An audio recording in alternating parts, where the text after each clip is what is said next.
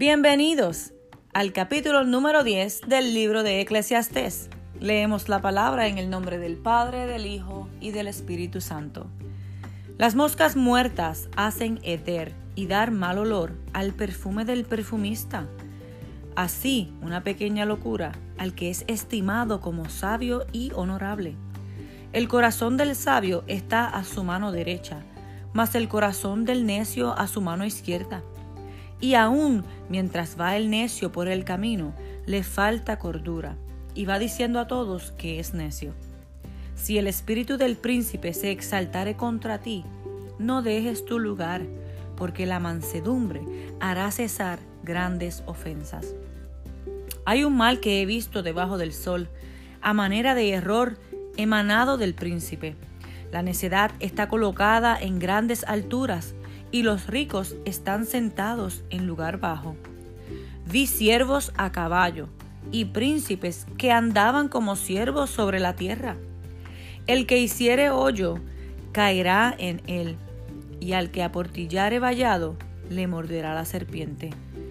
Quien corta piedras se hiere con ellas. El que parte leña en ello peligra.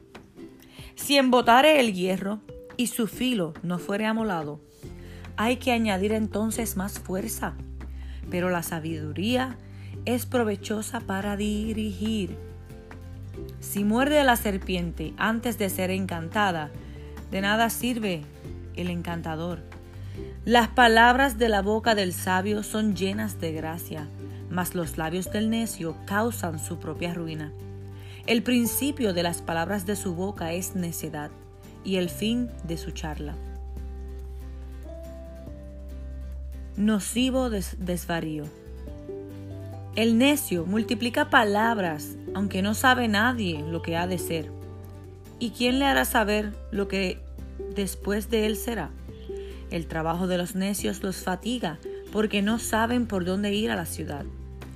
Ay de ti, tierra, cuando tu rey es muchacho y tus príncipes banquetean de mañana. Bienaventurada tú, tierra, cuando tu rey es hijo de nobles y tus príncipes comen a su hora, para reponer sus fuerzas y no para beber. Por la pereza se cae la, la techumbre, y por la flojedad de las manos se llueve la casa. Por el placer se hace el banquete y el vino alegra a los vivos, y el dinero sirve para todo. Ni aun en tu pensamiento digas mal del rey, ni en lo secreto de tu cámara digas mal del rico, porque las aves del cielo llevarán la voz y las que tienen alas harán saber la palabra. Este proverbio tiene repercusiones en la relación entre empleado y empleador. Hablamos del versículo 4. Es sabio que los empleados sean pacientes con sus jefes cuando éstos pierden los estribos si hacemos nuestro trabajo en silencio y no nos enojamos, es muy probable que al jefe se le pase su enojo y se calme.